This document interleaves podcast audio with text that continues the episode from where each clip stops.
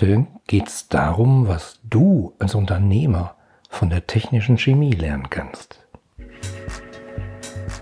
Willst du als Unternehmer, Manager oder Selbstständiger deine Kunden zu langfristigen und profitablen Stammkunden machen?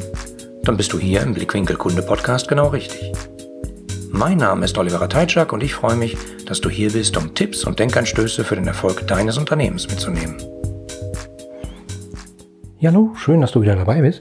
Mich freut, dass du wieder zuhörst. Und ähm, tja, ich habe ja gerade schon gesagt, heute geht es darum, was du als Unternehmer oder was du mit deinem Unternehmen von der technischen Chemie lernen kannst. Und bevor ich dir verrate, was das ist, erzähle ich dir mal kurz, äh, wie ich überhaupt auf dieses Thema gekommen bin.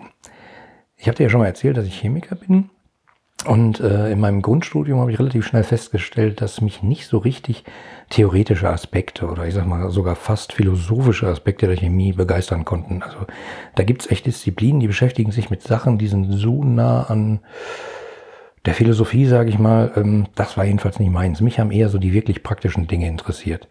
Und deshalb habe ich mich dann relativ schnell spezialisiert auf das äh, Fach Technische Chemie. Das ist so ähnlich wie Verfahrenstechnik, wenn ihr aus dem Ingenieurwesen kommt. Also da geht es halt immer darum, große Produktionsverfahren zu verbessern man berechnet äh, Rohrleitungen, man kümmert sich darum, wie groß muss ein Rührer in einem großen Behältnis sein, damit das alles gut vermischt wird, wie groß sind Reaktoren, wie dickwandig, welche Temperaturen herrschen wo, etc. Relativ technisch, deswegen technische Chemie. Aber es geht halt immer darum, ähm, sozusagen effizient Dinge herzustellen, Chemikalien herzustellen. Nicht im Sinne von uh, böse Chemikalien, sondern äh, Chemikalien im Allgemeinen. Also, ich habe mich dann relativ schnell auf diese äh, besondere Teildisziplin ähm, der Chemie gestürzt, wo es eben darum geht, so Reaktionsverhalten bei der Produktion von ähm, Kunststoffvorprodukten ähm, zu optimieren. Also die, die im Millionen-Tonnen-Maßstab hergestellt werden. Und meine Aufgabe war es, eine Methode zu finden, um diese Substanzen ähm, energie- und rohstoffsparender zu erzeugen, könnte ich mal im weitesten Sinne sagen. Ja, und das Besondere, also meine Doktorarbeit, die gibt's heute noch bei Amazon, habe ich gerade noch geschaut, ganz erstaunlich. Und die hat den total griffigen Titel. Ich lese mal vor. Die Kinetik der Amoxidation von Propan zu Acrylnitril an Vanadium-Aluminium modifizierten, äh, nee, Stimmt gar nicht. An Wolfram-Aluminium modifizierten Vanadium-Antimonoxid-Katalysatoren. Ja, ein schmissiger Titel, aber darum geht's auch gar nicht. Ähm, ist ja auch schon fast 20 Jahre her. Also, hört sich alles recht kompliziert an, aber eigentlich ging es nur darum, einen Grundstoff für die Kunststoffindustrie zu bauen, nämlich Acrylnitril. Der wird verwendet, um äh, ABS-Kunststoffe zu machen, Acryllacke, äh, da ist der halt drin. Kunstfasern, diese flauschigen Wolldecken, die man manchmal irgendwo so kennt, wenn man draußen im Café sitzt und es ist schon langsam Herbst, äh, die sind meistens aus äh, Polyacryl. Also aus dem Kunststoff, der genau aus dieser Chemikalie gemacht wird. Ja, ähm, das ist relativ simpel. Man nimmt einfach verschiedene Ausgangsstoffe. Propan kennt ihr alle wahrscheinlich aus dem äh, Feuerzeuggas äh, oder wenn ihr einen Gasgrill habt, da ist meistens eine Mischung aus Butan und Propan drin. Man nimmt Sauerstoff, kennt ihr alle aus der Luft. Und man nimmt Ammoniak, kennt ihr wahrscheinlich aus dem Kuhstall. Äh, da riecht es manchmal so danach. Die drei Sachen nimmt man zusammen, leitet die in ein Rohr, mischt die durch, ähm, und schickt die in einen bestimmten Reaktor, in dem ein Katalysator drin ist, das führt jetzt aber echt zu weit, äh, mit bestimmten Mischungsverhältnissen und äh, probiert dann verschiedene Temperaturen aus und leitet das Ganze in den Reaktor und guckt einfach, was kommt hinten raus. So einfach hört sich das an, ja. Also äh, Reaktor, wenn da jetzt manche Leute sagen, wow, der Teitschak, ein Reaktor ist ja ganz schlimm, äh, das ist ja echt böse. Nee, ist nicht wirklich böse. Also bei Reaktor muss man nicht immer an Atomreaktor denken oder Tschernobyl oder andere totale Katastrophen. Reaktor ist einfach nur ein abgeschlossener kleiner Raum, in dem eine Reaktion stattfindet. Das kann äh, irgendwas total Triviales sein, kann im Zweifelsfall aber auch ähm, ja, eine Kernschmelze sein.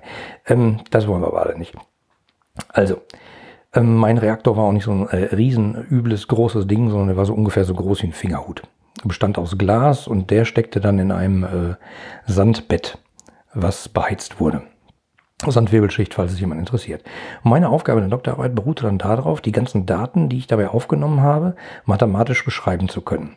Also für den Laien sage ich mal, ich habe eine mathematische Formel aufgestellt, die das Verhalten in Abhängigkeit von Sauerstoff, Ammoniak und Propanverhältnis und Temperatur beschreibt.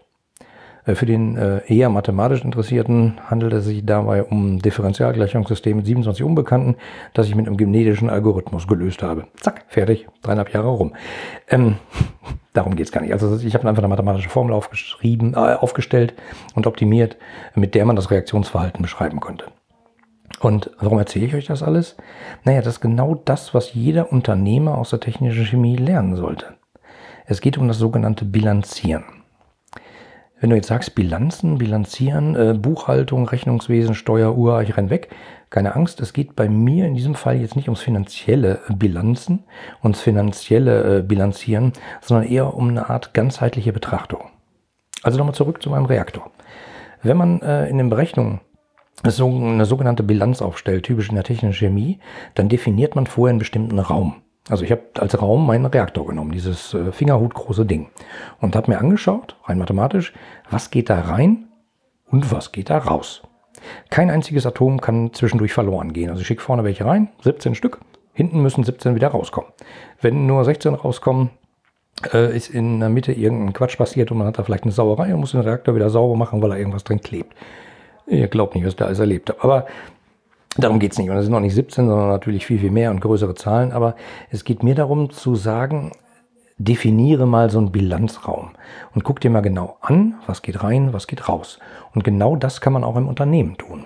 Nämlich ähm, einen Bilanzraum definieren sozusagen. Ähm, naja, welche Aufwände stecke ich in meine Firma? Was kommt raus? Als Output, könnte man so nehmen. Das Problem, was ich aber oft in Unternehmen sehe, ist, ähm, dass Führungskräfte den Bilanzraum eben nicht weit genug stecken. So, Bereichsleiter ziehen ihren Bilanzraum, auf den sie immer genau gucken und immer sagen, oh, das ist mein Ding, da muss ich aufpassen. Den ziehen sie meistens so genau um den Bereich. Abteilungsleiter ziehen ihren Bilanzraum rund um ihre Abteilung und betrachten dann, welche Kosten verursache ich und was bringt das. Vollkommen losgelöst von den anderen Organisationseinheiten. Und dabei ist es doch eigentlich für das Unternehmen gar nicht so interessant, ob in einer Abteilung oder in einem Bereich alles prima läuft, sondern eigentlich, und dieses eigentlich setze ich mal in Anführungsstrichen, ist es doch wichtig, dass das gesamte Zusammenspiel im gesamten Unternehmen funktioniert. Und zwar auch noch mit den Schnittstellen zwischen Abteilungen, Bereichen und Tochterunternehmen. Das äh, ist übrigens, äh, mit diesem Bilanzraum ist übrigens genau dasselbe wie mit der Erde. Also wenn man die Erde zum Beispiel mal als Reaktor betrachtet, also praktisch äh, Erde, worauf wir so leben, dann gibt es da drumherum eine Luftschicht, vielleicht noch ein wenig Ozonschicht, hm, äh, hoffentlich ein bisschen mehr. Und äh, das kann man sozusagen als Reaktor betrachten. Und wenn man sich dann vorstellt, man macht auf der einen Seite der Erde Mumpitz, äh, hat das einen Effekt auf den anderen. Wenn man natürlich sagt, wir in unserem Land machen da keinen Mumpitz, deswegen ist hier alles gut, hilft das aber gesamtheitlich auf den Reaktor betrachtet nicht so gut. Ähm, deswegen bitte immer, macht euren Bilanzraum ziemlich groß. Und zwar so groß, dass er nach Möglichkeit ähm, euer gesamtes Unternehmen umfasst. Damit ihr eben auch alle Tochterunternehmen, Abteilungen, Bereiche und vor allen Dingen die Schnittstellen dazwischen äh, drin habt und auch anguckt. Ja, also Deshalb meine Bitte, wenn du das nächste Mal denkst, hey, läuft alles prima bei mir, frag dich mal, ob es nur prima bei dir läuft, also in deiner Abteilung oder in deinem Team oder in deinem Bereich oder in einem Tochterunternehmen, für das du verantwortlich bist oder vielleicht in einem ganzheitlichen Unternehmen.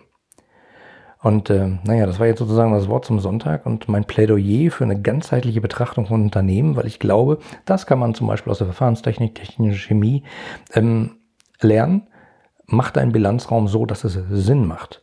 Ähm, zieh deine Bilanz, Bilanzraumgrenze sozusagen einfach mal an der Außenkante. Und mach nicht irgendwie so künstliche Barrieren und äh, zieh das irgendwie so hier und sag, bei mir ist alles gut, da hinten ist mir egal, sondern es muss alles zusammenspielen.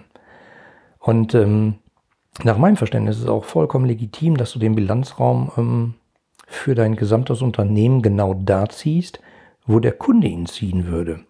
Also wenn du jetzt zum Beispiel ein Unternehmen bist, ein Konzern, oder arbeitest in einem Konzern und dein Unternehmen hat mal eben 150 einzelne Gesellschaften, GmbHs, die es da irgendwie so draußen gibt äh, und bei denen steht dann immer davor, ähm, keine Ahnung, äh, ihr seid die Unternehmen AG und äh, dann gibt es die Unternehmen, Unternehmen äh, Vertriebsgesellschaft MBH, die Unternehmen äh, Immobilien MBH, die Unternehmen Bla MBH, ähm, 150 Stück, 200. Äh, da gibt's die lustigsten Konstrukte, wo echt keiner mehr durchblickt im Unternehmen, wo es tatsächlich auch in Unternehmen vorkommt, wo niemand eine aktuelle Liste direkt hervorzaubern kann und kann sagen, das sind unsere Gesellschaften, sondern die verschwinden dann erstmal in der Leselupe in der Aktenkammer. Habe ich alles erlebt. Ähm, diese Aufsplitterung kann aus steuerrechtlichen Gründen und aus sonstigen Gründen rechtlicher Art total sinnvoll sein, geschenkt. Aber wenn du dir Gedanken über dein Unternehmen machst, verlass dich da nicht drauf und sag nicht, ich bin hier in der Unternehmen Immobilien Südwest GmbH, bei mir ist das super. Das hilft dem gesamten Unternehmen nicht. Also, nach meinem Verständnis, zieh doch mal den Bilanzraum für dein Unternehmen genau da, wo der Kunde ihn ziehen würde. Und äh, aus Kundensicht seid ihr im Zweifelsfall die Unternehmen AG. Und dem ist Jacke wie Hose, ob du zur Unternehmen Vertriebs GmbH gehörst oder zur Unternehmen Kundenservice GmbH oder zur neu outgesourcten äh, Unternehmen Callcenter äh, Turkmenistan äh, GmbH, wie auch immer. Das ist dem Jacke wie Hose. Ihr seid die Unternehmen AG. Das ist genau das, was im Fernsehen sozusagen steht. Das ist euer Logo. Das steht da überall drauf. Und für den seid ihr das Unternehmen. Die Unternehmen AG. Und äh, denkt doch mal darüber nach, wo würde der Kunde den Bilanzraum ziehen? Und wenn ich jetzt dafür sorge, dass in meinem kleinen, in Anführungsstrichen, Tochtergesellschaft, Bereich, Abteilung oder meinem Team alles gut ist, würde den Kunden das interessieren, wenn es dem zum Beispiel im Kundenkontakt auf die Füße fällt oder ähm, eher nicht? Also, mein Plädoyer ist gleich abgeschlossen, keine Angst. Denkt mal darüber nach, wo ist dein Bilanzraum? Wo müsst ihr, worum müsst ihr euch kümmern? Kümmert euch darum, dass es ganzheitlich ist, dass das gesamte Unternehmen betrachtet wird und feuert nicht vorne hunderte von Millionen in Fernsehkampagnen raus, ähm, um neue Produkte zu bewerben, die im Zweifelsfall der Vertrieb noch gar nicht gesehen hat und deswegen, wenn der Kunde dann da aufschlägt, äh, nur große Augen macht und sagt, äh, Produkt kenne ich noch gar nicht, was soll das denn? Oder Kunden, die in einem Callcenter aufschlagen, was dauernd überlaufen ist, wo er ewig in ähm, Hotlines hängt und äh, einfach keinen Kontakt zum Unternehmen bekommt, wenn er einen Problemfall hat. Denkt mal einfach ganzheitlich. So, ich sag mal, das war jetzt ähm, mein Wort zum Sonntag. Ich würde mich total freuen über dein Feedback, äh, wenn du mir dazu ein bisschen deine Meinung sagst. Am besten unter podcast.ire-kundenbrille.de. So, jetzt wünsche ich dir einen wunderschönen Tag und sage mal, bis bald. Dein Oliver. Die anderen Folgen dieses Podcasts und die Shownotes inklusive aller erwähnten Links findest du unter www.ire-kundenbrille.de slash podcast. Damit du keine Folge mehr verpasst, kannst du auch dort direkt alle Folgen kostenlos abonnieren. Danke fürs Zuhören, empfehle mich weiter und bleib mir treu. So, jetzt aber abschalten, damit du dich direkt um deine zukünftigen Stammkunden kümmern kannst.